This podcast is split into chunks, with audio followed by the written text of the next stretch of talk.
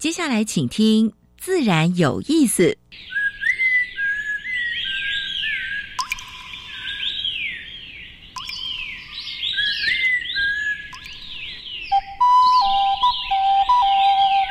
大自然是最能启发人心、最迷人的教室。透过鸟语、虫鸣，顺着山峰、水流，教给我们自然万物的盎然趣味与生命智慧。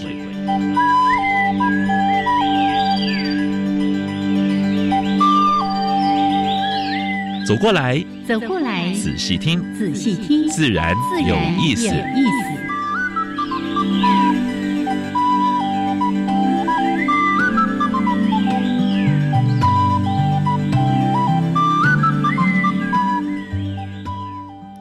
hello。亲爱的听众朋友们，大家好，欢迎收听教育电台。自然有意思，我是平视，我现在好了杨老师。昨天大概在吃晚饭后，啊，稀里哗啦的，哦，下一阵天相当大的雨，害我必须把所有的窗户关起来，因为雨一直喷进来。我那时候在外面吃饭，然后哎，出来什么哇，滂沱大雨，真的也没有带雨伞。我赶快到 seven 就买一把。哦，你护红但是呢，但是呢，全身大概就是那在雨中大概都湿了，但是湿的很快乐。哎，为什么呢？缺水嘛，对不对？哎，有下到中南部吗？呃，中部有，南部没有，很惨。哎，等一下问一下我们来宾，看看他有没有从雨中来。不过听说今天会后面会往会往南里。太棒了，太棒了。是是，哎，现在是。缺水缺的太厉害了，哎，还有一个台风要来，哎，嗯，对，台风要来，但但台湾每次都是转一下，哎，爬到日本，拜托拜托来一下，带水汽来就好了，好几年没来了，真的，好来期待一下这个，真的叫做。国泰民安，风调雨顺哦，是我们最大的期待。嗯，好，那欢迎朋友们在每个礼拜二上午的十一点五分到十二点加入我们的自然有意思。还是来说一下节目的一开始两个小单元。第一个单元是自然大小事，跟大家分享过去一个礼拜全世界还有全台湾发生过比较重要的农业、生态还有环保的事情。第二单元，燕子要跟我们的呃爬行动物协会的理事长尤崇伟对，要介绍一下台湾的爬行动物，已经进入蜥蜴篇喽。哎哎，你有偷看哦？你有偷看哦？上礼拜就进入蜥蜴篇了。我们已经讲了好几个什么 木氏攀蜥、吕氏攀蜥，还有斯文豪。对，但今天呢，更接近大家了。你可能。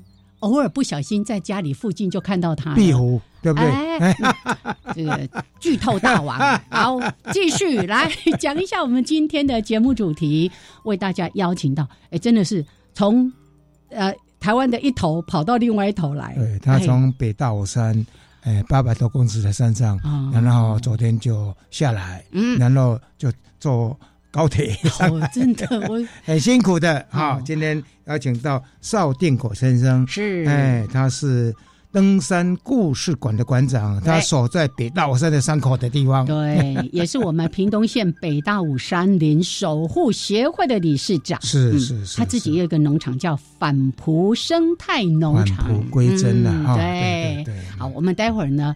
来听一听，大家一定好奇，我们为什么把登山故事馆的馆长给邀请到节目当中来？嗯，待会儿再来说给大家听。哎，传奇的人物是真的，我 我已经认识他很久，一直不敢请他来，就是觉得一方面是太遥远了。好，但今天终于把他邀请来了，待会儿再聊。先加入第一个小单元：自然大小事。风声、雨声、鸟鸣声，声声入耳。大事、小事、自然是事事关心。自然大小事。五一九五二年，在屏东的雾台乡的飞龙瀑布发生了一个严重的意外。而且这十个都是高手，嗯，登山熟悉的高手，而且都是教官级的。因为突然的一场大雨，结果呢，有两个人过世了，是三个人失踪，嗯，五个人就是等在那个岩石上被救回来，在二十号被救回来啊。所以。真的了哈，就是野外就是做这些野外事有蛮多的不可预测的。对，你看这些都是高手。老师，你记得吗？我们之前邀请过那个北极熊来谈，他其实也一再一再的提到，天后其实是户外活动一个非常大的考验。你看这个朔溪，如果突然的暴雨，然后一下来的水量是相当大，没错。所以包括现在是梅雨季节啊，所以野外的话呢，一定要小心啊。现在土壤又蛮松软的，是啊。是是是。老师，我们提醒一下：山永远都在，溪永远都在。知道天气不好，一定不要贸然上山。对，呃，防灾警戒今年把国有林都纳进去了。过去水质保持局哈，那这管山坡地的部分哈，今年把林务局的国有林都纳进去的警戒范围扩大到四十八个人啊，所以这是好事了哈。因为全台湾所有的那个土石流的全市溪流，总共一七三一条，还蛮多的哎哈。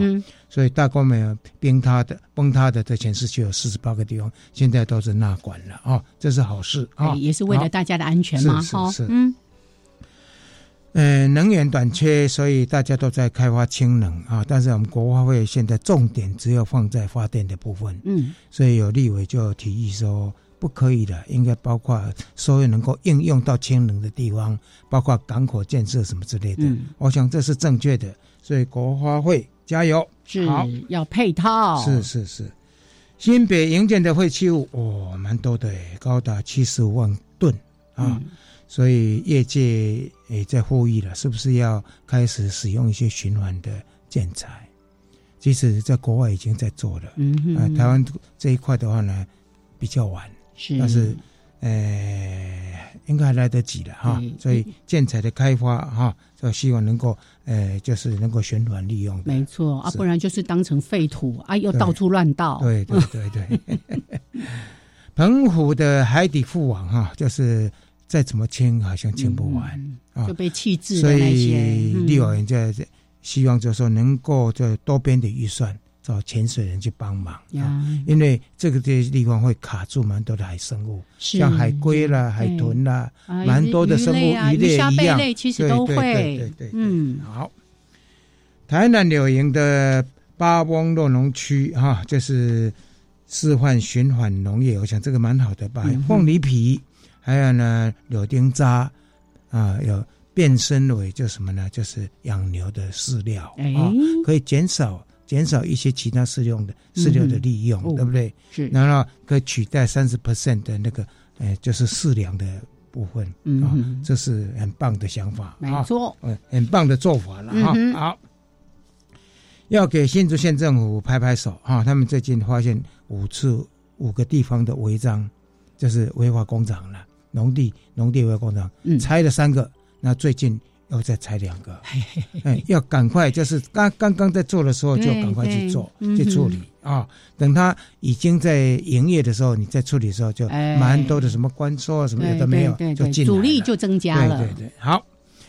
张家龙导演呢，他在拍的花了五年拍的那个就是粤东的蝴蝶谷紫斑蝶，消失的紫斑蝶，消失紫斑蝶啊，已经在院线哈院线放映的啊。所以，呃，希望大家能够支持了，因为这是纪录片，其实很辛苦的哈。呃，最近的纪录纪录片《三焦鱼》，哎，还有黑面皮鹭，对不对？这个第三部。哎，对，哎，今年真的这个生态纪录片很多哦，啊，请大家多多支持，多支持，多支持。有时候会有人说啊，那个东西要用什么新台币把它下架啊？这个不是用新台币让它不要下架，不然很快。他下院线就没有机会跟大家见面这些影片都蛮好看的，而且如果说有一些年轻的学生的话带进去的话，有蛮多的励志或者找方找方向的地方啊。好，OK。禽流感病毒来袭，全世界最大的鸡肉出口国巴西中招啊！所以巴西的呃，今年的话，它虽然是鸡肉出口国，但是呢，那。那个高病源的病毒已经出现了所以无所不在哈台湾你要注意啊这是今天跟大家分享的自然大小事等一下燕子要跟游崇伟来谈一下台湾的爬行动物。是的。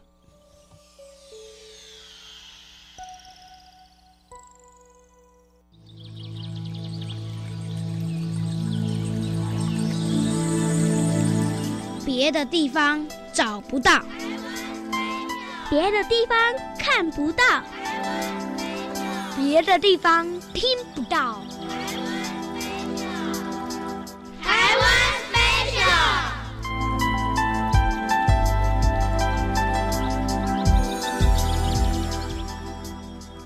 欢迎朋友们加入台湾 Special 这个小单元，我是燕子，好来为大家进行这一系列台湾爬行类动物的主题。我们邀请到的就是台湾爬行类动物保育协会的理事长尤崇伟来跟崇伟打个招呼。Hello，崇伟好，大家好，燕子姐好。是来这个大家呢一直期待要蛇来蛇去，然后杨老师每次呢在介绍单元的时候说：“哎，今天要介绍什么蛇？”我说：“还没。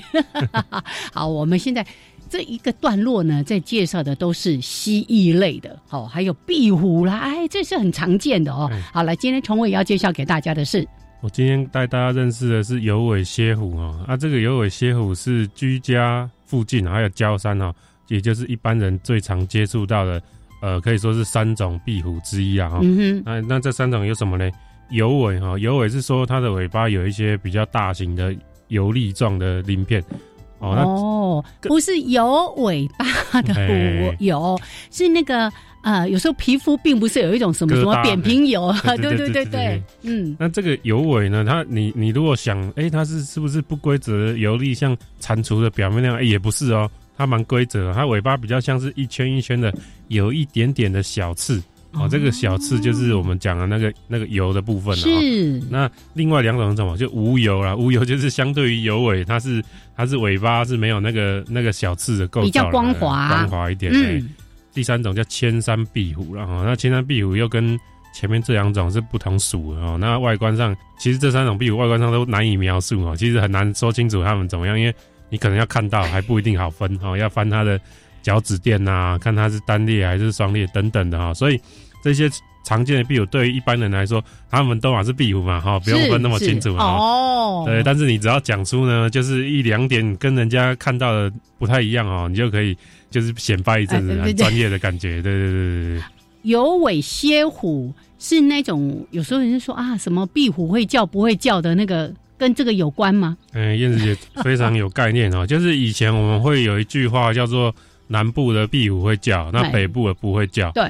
其实这个有尾蝎虎哦，他们在近年被一些日本还有台湾学界呢，我们认为说有尾蝎虎有可能是近几十年来的外来种。嗯，哦，那它不知道什么时候来的，那因为壁虎都长得一样啊，大家也没发现哦，然后它就慢慢慢慢的越来越扩散了啊。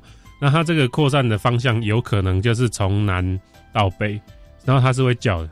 其实居家常见的壁虎都会叫，只是它叫的比较明显、比较大声、比较不害羞哦，所以你听到那个。呃，天花板有那个声音，对对对对，就这种声音啊哈，那个就是有尾蝎虎。那其他的常见的壁虎叫就没有那么连续啊，不容易哎，不容易察觉。是哦，那所以就哎，这个壁虎会叫。然后呢，以前只在南部啊，那后来怎么到北部哈？那它这个外来种的扩散，其实它就就有它的方式啊。那其实有有一部分的解读可以说南来北往很方便嘛。然后有些人搬家什么的。也是把壁虎也夹着哦，顺便就夹带了这样子。对，那那这个这个状况其实很常见嘛，哦，是，所以它算居家型的。对，居家型，然后喜欢可以适应人类的这个建筑水泥的夹缝里面，因为其实不是所有壁虎都适应人类的建筑哦，这很神奇哦。你看壁虎怎么都会爬墙啊，为什么没有办法适应？那它就是就是有差别啊。他们在这些平常你家附近要怎么样能找到它呢？哈，你如果你家附近有一个。小小的公园就好。那这个小小的公园呢，它一定里面一定有灯嘛，因为呃为了晚上安全哦，你可以在灯的附近，尤其是公园附近有小虫子比较多了，它的食物觅食啊，像公园的厕所啊，那有灯嘛啊，那它就会过来，因为那个灯会吸引那个虫子啊，所以它就会过来在那边吃吃虫子，它比较容易容易抓到啊。然后你看到这些壁虎啊，我教你如何一眼就分辨出有尾蝎虎啊。比方高速公路休息站的车也好啊，你要看到一堆壁虎在跟人家吃虫子啊，哈，那你看到尾巴有那个明显的，好像一节一节的，那一圈一圈的，哈，小小的刺，这个其实有点明显哦，哦，你远远看大概就可以看出那个尾巴的差别，那个就是有尾蝎虎哦，哎，那个是最好分的一个特征。OK，所以呢，看起来像壁虎的样子，然后看一下它的尾巴。如果有这种有点像环状，然后一粒一粒的小凸起，对对对，哎，但是这个有一点就是要注意，就是说它如果是断尾啊，大家知道壁虎会断尾，你抓它它会断，然后那个尾巴在那边噼里啪啦跳，那断尾再生以后呢，它就不会有这个小刺。大家知道它那个尾巴会断是阶段性的，它你如果摸到它偏后方的部分，它就会从你摸到那个位置断，然后会长出一部分新的嘛，那长出来就就没有，所以呢，看起来会是接近基部的地方有刺，然后新长出来是没刺哦。但是它如果断尾是断的很彻底啊，就是整条都断光光，然后再重新长出来，那它就会整条都没有油尾啊，哈，没有那个油，那这样就很难分哦。这个就可能要。很近距离看，好，那你就只好去问他你是谁啦。OK，来，今天呢，在我们爬行类动物的这个系列主题，介绍给大家有尾蝎虎，谢谢崇伟，谢谢，谢谢。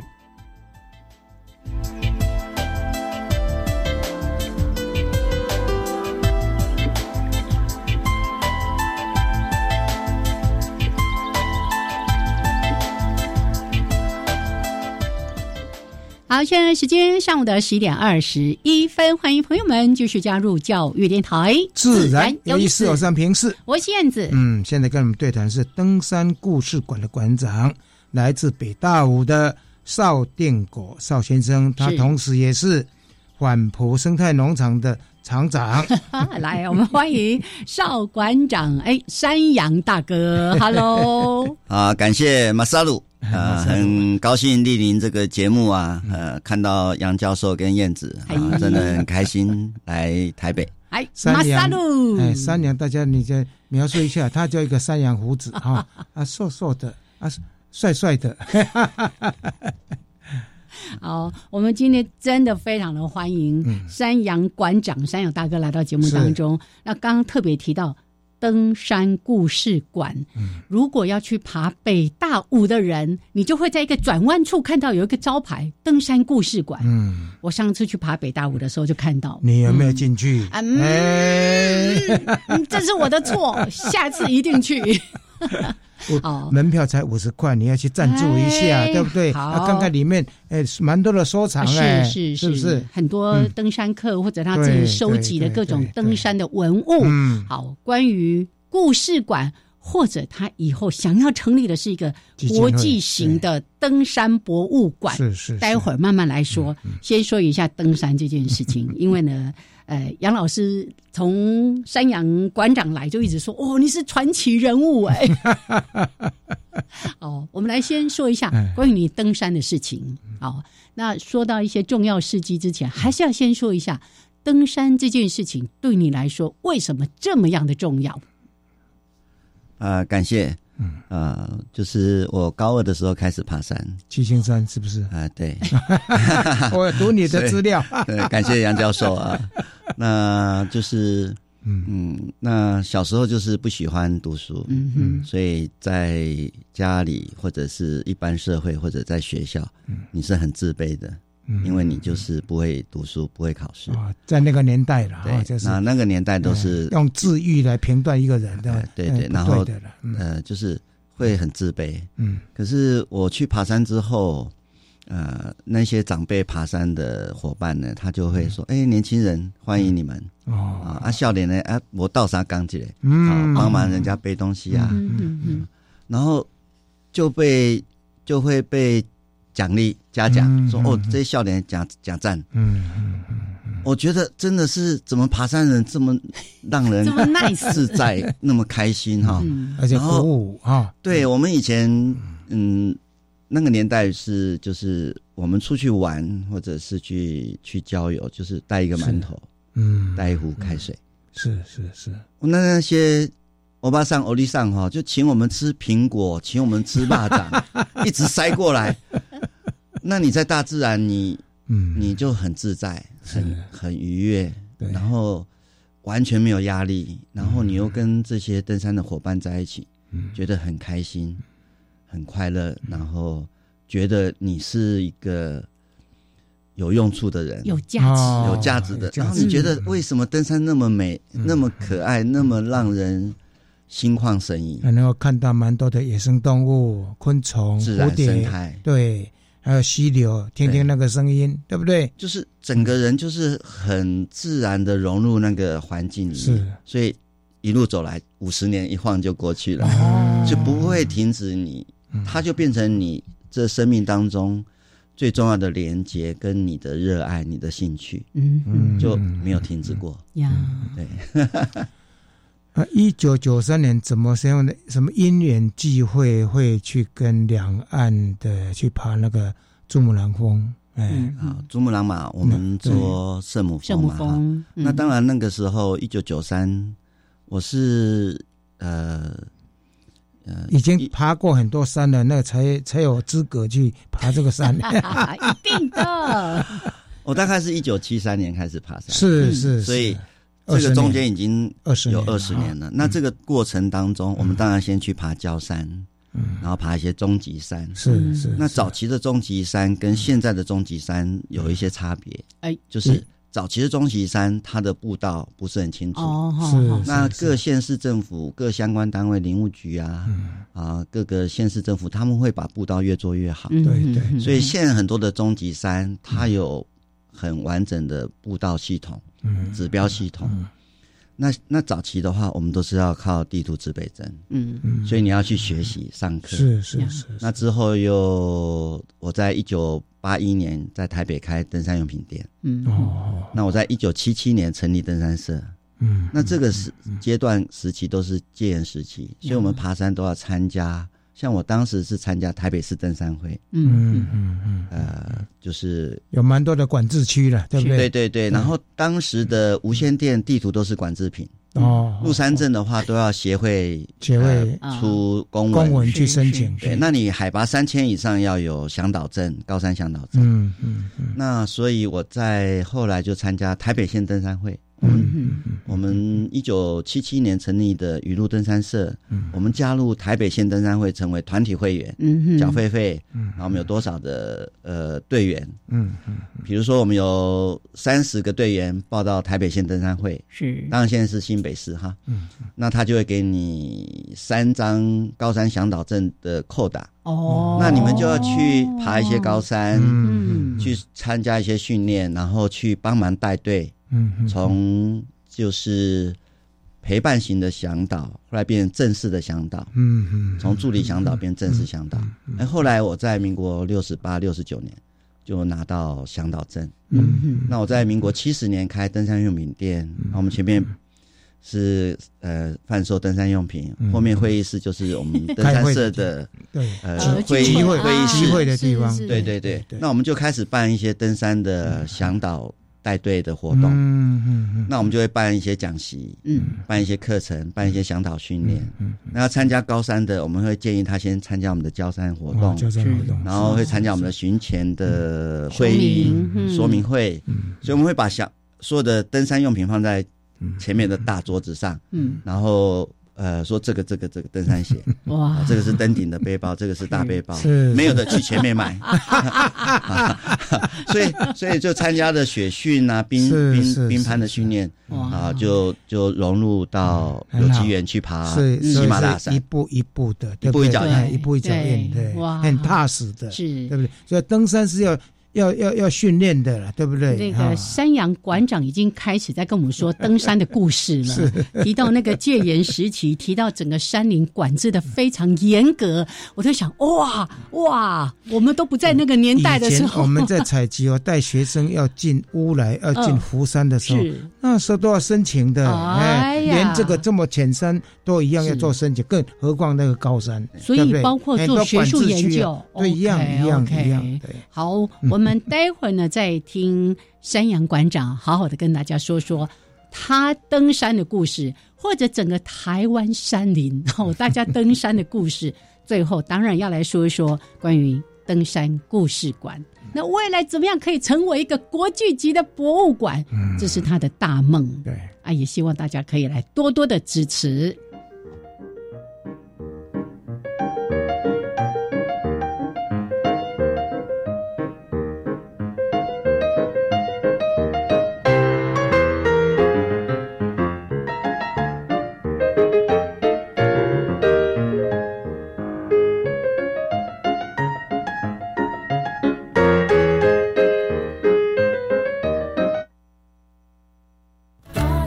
节也是寒食节。嗯哼，台湾吃润饼，耶！越南吃汤圆，哦耶！泼水节也称送干节，萨瓦迪卡，苏散万送干。多元文化真有趣，南洋兄弟在这里，幸福北台湾，大你哦！记得每周六日晚上八点到八点半收听我们的节目哦。教育部青年发展署一一二年青年暑期社区职场体验计划，邀请大专院校以上在学青年于暑假期间到非营利组织打工。报名时间从即日起至六月十四日截止。欢迎有意愿的学生至青年署 Reach 职场体验网查询计划职缺讯息，或拨打免付费专线零八零零八八五八八一查询。以上广告由教育部青年发展署提供。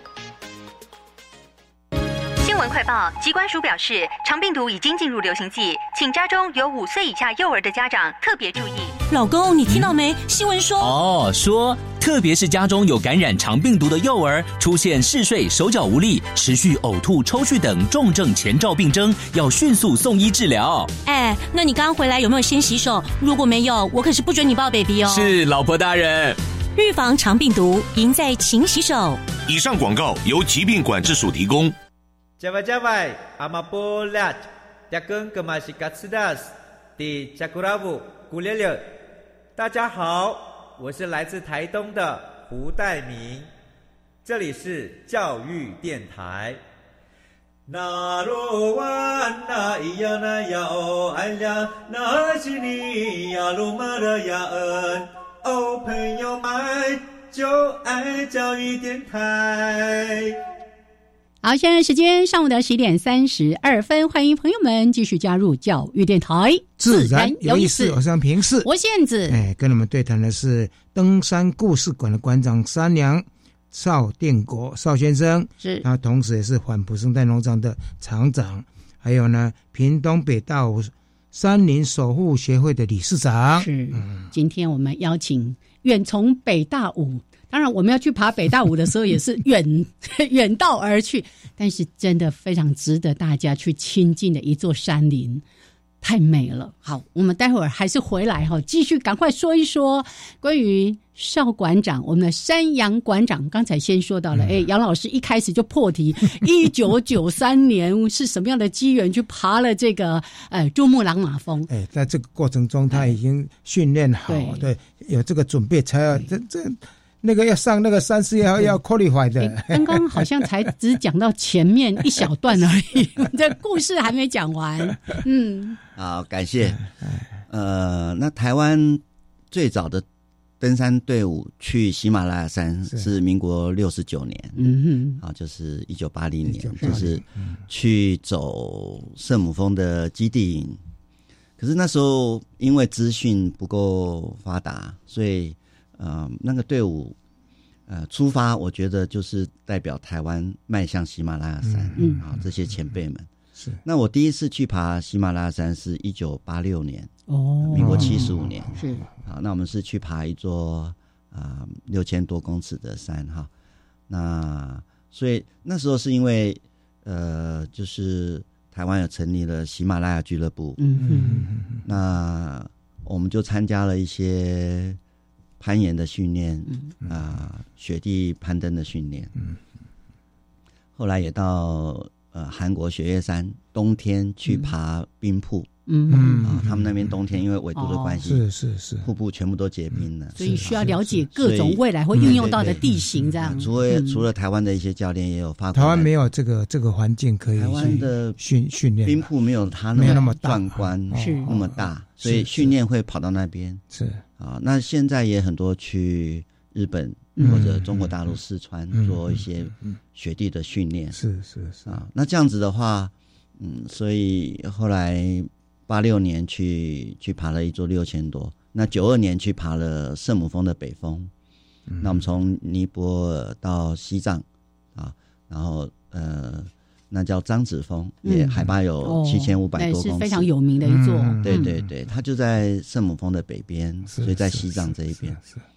所以有累积了两次的喜马拉雅山的经验。嗯，所以我们在一九九三年，那按照台湾队的实力，不晓得可不可以登上圣母峰啊？因为呃，这个过程我们都还不能确定。所以当时是因为我们跟中国大陆北京有做联络，嗯，那他觉得说联合攀登是有可能的，因为他们在这方面的经验比我们好。是是是。那他们的我们认识大陆北京的登山协会。那几个伙伴，他的身份证后面的职业栏是写登山运动员。哦，他们就在北京的怀柔登山基地当教练，所以他们的呃攀登的经验、雪地方面的是比我们强很多的。那因为台湾亚热带不一定每年下雪，对对对，下雪的几率一半一半，是而且冰雪的呃地形不一定会呃让你可以很就是。得到很多的那样的环境的练习，而且有血量也没那么稳定，对。不对？后来最后就是我们的领队跟他们谈到最后就是，呃，我们如果是去尼泊尔爬山，都是请当地的原住民叫做雪巴族，雪巴族爬最高的原住民。对，那我们在中国大陆西藏这边爬，就是要靠当地的呃藏族，嗯，他们也是海拔很高的原住民，所以后来就是两岸三地联合攀登。就是藏族有四位高手，藏族四位，对，然后呃没有没有，就是台湾跟西藏跟北京，是是是，就是两岸三地的，我们凑的总共多少多少人去？呃，整个队伍加队职员，嗯嗯，加随队的医师跟记者，加起来可能有二十个人。哦，正式攀登的大概有十几位。随队医师会跟到哪一个地方？大概你他会到大本营，在大大本营，海拔五千两百多，他会驻站在在那边。对，因为他们不是攀登的，是是五千二以上上去就有。就有高的危险性，是是是，记者也是在那边。我们到 我们到西藏去是都是坐车的了。我到帕米尔去也是都坐车的，因为那车子就可以到五千米的地方了，对那个高的地方，那个都要适应那个高度，不容易了，对对，不容易了。因为去这两个地方之后，我就对那个那个邵先生哦很厉害，传奇人物，不敢当，不敢当，对。我我本来在看到呃邵馆长的这些爬山的事迹的时候，我本来想说哇，他上到喜马拉雅山的那个主峰了。后来他说他没有登顶，但是他们团队他们有让团队一个成员有成功登顶。哎哎，这个其实是很值得大家来思考一个问题哦，就大家费尽千辛万苦去到那边，每个人都想要去登顶啊，哎，可是。我我听到馆长在谈一个概念，就是他们要让当时体能状况，就是整体状况最好的人上山。那时候是怎么把这个人推出来？能不能诶分享一下？好，感谢。嗯，呃，爬喜马拉雅山就是它的高度太高，嗯，所以它会有低温低压的呃环境。那最主要是它。就是氧气的细胞。很低，嗯，所以早期就是可能呃六十年前、七十年前要爬喜马拉雅山，他们认为不不用氧气要登顶是很困难的哈。那当然当时的氧气是也是很困难的，因为一只可能就要九公斤啊，背着。重，对，非常的重哈。对，那其实现代去，包括现在我们那是三十年前嘛哈，那现在当然。嗯，装备也更进步了哈，氧气瓶也更轻了，可是容量更多了，可是它还是非常不容易的哈，是是，因为那样的环境是不会改变的，对对，那你依然要面对呃高海拔、低气压、低氧的环境，所以你要不断的前进，适应高度，嗯，通常我们会上到七八百公尺，再下降到。只上升到五百公尺的地方住一个晚上，不然的话，你就会受到低氧的环境影响。是。你如果你在攀登的将近两个月的过程当中，你发生高山症，嗯，那你可能就 gain over 了，就不能再爬，因为你要休养，要下山到三千公尺、三千多公尺去适应，适应。再来重爬，那会对你的元气大伤。是，所以我们要避免高山反应，嗯。避免缺氧。嗯。所以要缓慢逐步的前进。所以你不断的每一次要背个呃十公斤的嗯。呃公粮、装备、氧气上去到一千米，再下来五百公尺住一晚。那这过程会消耗你的呃体力，也会消耗你要带的粮食、粮食装备、氧气。嗯，对。那你要继续上去，危险的地方要架绳子，所以你要带很多的绳子，很多的被呃呃呃帐篷，嗯，所以你要不断的呃，比如说七个营地，你都要把所有的装备逐渐的往上推，嗯嗯，所以你到最后的时候，越高海拔，危险度越高，越高，那些空气越稀薄。请教一下，那些营地是不是有专人也在那边驻守，还是没有？啊。我们通常会有专人的，是从我们从五千二大本营几个那个营到六千五，嗯，是一个前进基地，是是是。好，那到七千，在安部的地方，那也是一个重要的点，是。所以我们重要的点就是大本营、前进基地五千二、六千五跟海拔七千这一个安部，安部这边会驻守人员。呃，做不断的呃休息、休养、补给、补给，对。啊，所以这个过程呃要花一个多月，将近两个月的攀登时间，就是不断的把所有的资源、所有需要用到的装备，不断的往上前进。是是，所以是每一个可以爬到八千公尺以上的人，他都是踏在每一个队员的肩膀上，对，往前迈进。对对对，那最后。你的营地跟资源越来越少了，是，而且风险越来越高了，因为，呃，它不会每天好天气，是，所以在攀登的两个月的过程当中，你可能十天会碰到几好几天的暴风雪，嗯，那暴风雪的时候，大家知道天气对我们攀登者的影响是影响力是最大的，尤其高山又特别越高，影响越大，是。决定你胜败的因子越强，嗯，因素越强，所以我们越高的时候。越要小心翼翼，嗯，所以我们如果比补给要到那么高的海拔，要经过一个多月的时间，哦，还要等待好天气，非常不容易。坏天气的时候还要撤退到七千、六千五，甚至于再折返到五千二，再重来一次，所以不断的归零重来，不断的归零。重来，对对。那这个过程当中，你不能拉肚子，不能感冒，是是。是是。如果是有。你可能就不能上去了，你上去的几率就降低了，是，因为你的体能差太在海拔五千公尺以上，呃，是不适合人类待的地方。所以因为低氧，所以我们爬了两个月的时间回来，那个指甲可以看得到，它两个月是皱皱的，生长的很很少。哦，而且通常在海拔五千二以上，哈，就是包括夏天也是。也是没有任何的植物生长，哦，对，所以五千二以下，夏天的时候会长一些草，嗯，所以刚刚讲到的雪巴族跟藏族呢，他们有的是住在三千多，甚至到四千多，嗯。的高度，嗯，他们的小村庄，那夏天呢，他们放个羊会到五千二，嗯，可是不会超过 五千二，五千二以上不宜人居，永久的，呃，就是有冻土了，冻土是永久的雪冰雪冰天雪地，对对。啊，所以基本上就是要到最后再选择有领队，他在大本营啊，大家一起，他在看每个人的状况，嗯嗯，啊决定。像我们那一年是有两位，啊，那最后就选一位去登顶，啊，因为登顶就是只剩下那几瓶氧气，啊，像藏族他们就没有吸氧气哦，哦，全力供应北京的队员跟台湾的队员一定要分别有一位登顶，哦哦，所以最后登顶的就六位。四位藏族的队员，北京一位，台湾一位，是吴景雄伙伴。功成万骨枯，因为在那边的那个呃，威胁生命的那个风险太高了，太高了哈。对对，所以那个是最最最高的承受的量。嗯嗯，所以大家那时候压力恐怕都很大，是包括心理上的压力哈。啊，那个就是不是只有体能而已哈。呃，那个心理的。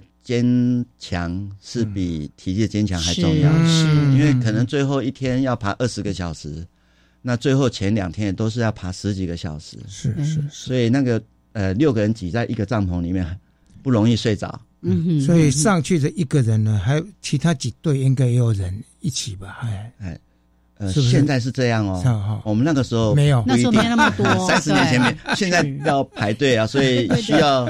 呃的是在呃高度很高的地方等待的时间很长，是是。了解，所以氧气可能需要更多。更多，不然会有危险。是，对。对对。我问一个小问题，有觉得遗憾吗？我没有上去。哦，这没有问题，因为很多事情成功不一定在对对很好。那我们是一个团队，我觉得与有荣焉，是是，对，所以有一位队员登顶，我们就觉得这是我们一辈子的呃记录。嗯，我为什么特别一定要问这个问题？是因为很多人已经说啊，那个山顶已经在望了，不上去多可惜。那很可能就因为那一个觉得。多可惜！冒险上去摸黑等等的，就造成了很多的危险。我们看过蛮多这样的登在喜马拉喜马拉山的登山故事，是就是因为这样子中途，你看中途看失落多少多少人，你看哈。大家有看过那部电影《喜马拉雅山》吗？哦，我每次看的时候觉得哦，好，所以很不容易。刚才我们听山羊馆长在谈的，就是在攀登珠穆朗朗玛峰的那个过程。反复的归零，真的很难想象。我们登山不就是一路要一直往上吗？啊，从六千多可能要下来，七千多要下来，甚至要回到五千多，再重新来一次。那个过程，大家能够感受吗？心理素质要特别的强大哦。好，OK，我们先聊到这边，时间十一点四十六分，稍微休息一下，待会儿再回到这个主题。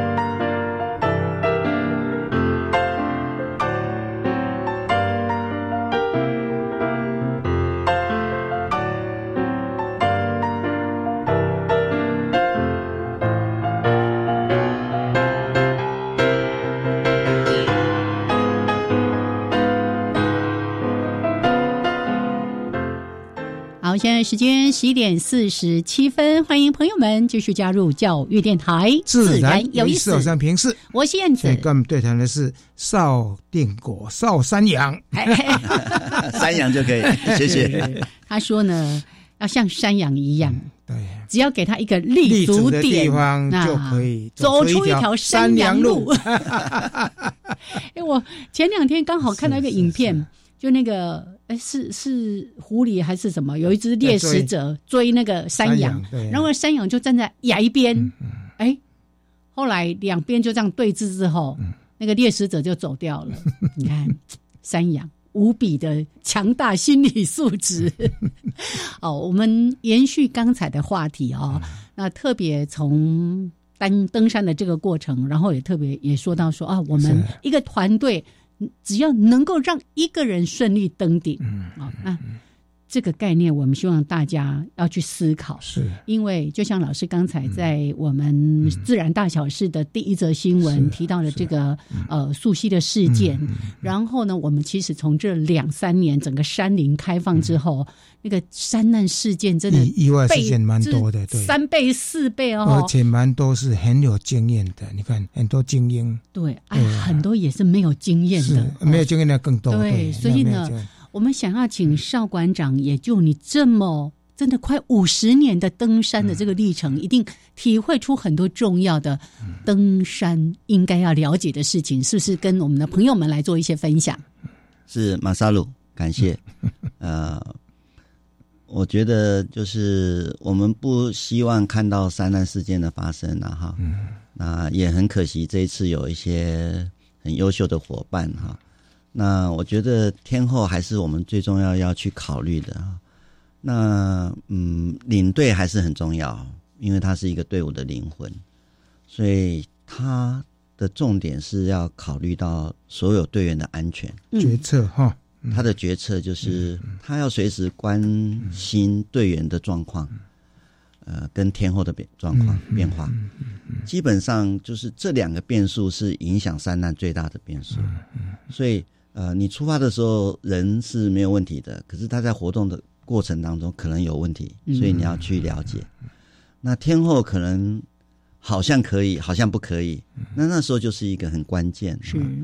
那听说那个雨量有一百多公里，一百三一百四十几，对，所以其实还蛮大的哈。因为像昨天晚上的突然的下雨，对，就就会有地方淹水了，是是是。所以嗯，呃，所以这个嗯决策哈，应该是还要再评估，嗯啊，因为这个安全。还是很重要，安全应该是第一位，这是最重要的啊。那天后是影响最大的，所以这个是要呃，在这个过程，在一个安全的地方要重新评估。而且那个现在气候变迁，你看现在最近我们光在一个公园里面，经常在怪风，嗯，那个风哦，这很奇怪哦，突然而来，然后呢，很多树你看起来不应该不应该倒的，不应该断的，嗯，对呀。所以气候变迁呢，这个也要考虑。这个极端气候的影响哈，就是强降雨的发生几率是呃非常的多了。现在是是是，所以这个将来应该是要列为最重要的考虑啊。所以我们期待呃大家。爱山爱水的朋友，以后还是要多注意天后跟队员，多关心这两件事情。对，因为现在的气象预报真的那个准确度已经很高了哦。那山区尤其那个变化之剧烈的，我就跟大家分享过，说我去爬雪山，哇，那个早上出门的时候，天上蓝天，连一片云都没有，就大家就有点轻忽啊，就是说啊，能够减轻重量就减轻重量，我的雨衣啊什么就拿下来了。结果等我们上到那个呃，现在叫做冰斗，我们这圈谷就是到了主峰之后，开始觉得天气要变了。我们等我们去登顶下来，你知道，开始下冰雹、下大雨，就说哇塞，这个怎么会剧烈到这个程度哦？那有一次我们去爬这个呃，最近也是出事非常多的那个能高安东军。那那一次我们原本要爬六天，可是呢，因为我们进去两天也一。一再一直在下雨，后来呢，我们的那个登山向导就决定就撤退，所以我们进去两天，出来两天。可是我我觉得 OK，这样是对的，有机会再来，真的山一直都在那里。是，所以你们这位向导他的决策是正确的哈，因为那个纵走要七天六七天哈，所以你你你如果再继续走，卡住的话，往前也是要三天，往后那危险。就会增加。是啊，那您刚刚讲的雪山圈谷或冰斗，日本时代是讲圈谷。圈谷对，我们正式的冰河专家，我的好朋友杨建夫教授，他就说要证明为冰斗，哈，那那是过去的名字，那是 OK，大家可以了解。所以现在，呃，极端气候之外，高山的气候变化又是更快的，因为小地形气候，嗯。啊，所以这个呃，随身该带的装备绝对不能。对，呃，缺，真的，你要用最坏天后来准备你随身要带的装备。是，那随身要用的装备是你可以应付最各种可能、最可能最差的天后，你还可以还可以安然的保护自己，是是保护队员。嗯，啊，所以那你队员呢，你要注意那个。状况最差的，以他的体力为整个队伍的体力，你不能说哦，你我们走很快，后面就让他慢慢走，那拖队或者是没有很大，对，那个风险很大，对，所以这两个因子，我们登山的一定要小心的去随身要带装备，还要注意坠落队员，是对，做最坏的打算，所做的准备，然后。评估那个 最骂咖的 的状态，也有可能他最强的，他当天拉舒服啊，或者前两天没睡好，是之前一直在加班，是是没睡好，真的，这都要注意。所以就是状态，我们一定要去观察，没错。而且哦，很多人就觉得啊，我平常。怎样哦？运动体力多好！你不要忘了，你到山上你要适应多少的条件，多少的挑战，然后你的体力会不断的耗损，这些都要去考量。它也有可能高山反应，是 是缺氧，没错。好，其实我还有很多登山的问题要问，但是呢，我们一定要先把这个问题先说了哈。后续有机会再请馆长 分享更多登山的故事，还有登山要注意的事情。我们刚才不是说了吗？登山故事馆的馆长，嗯，这个他心目中有一个梦，对，来，赶快来说一下。好。呃，登山故事馆，呃，它是台湾第一座登山博物馆哈，已经十一年了，十一年了，超过十一年了哈。里面放什么东西？你也稍微稍微解先先讲一下。我们跟登山有关的装备、文物、书籍、报告、相片。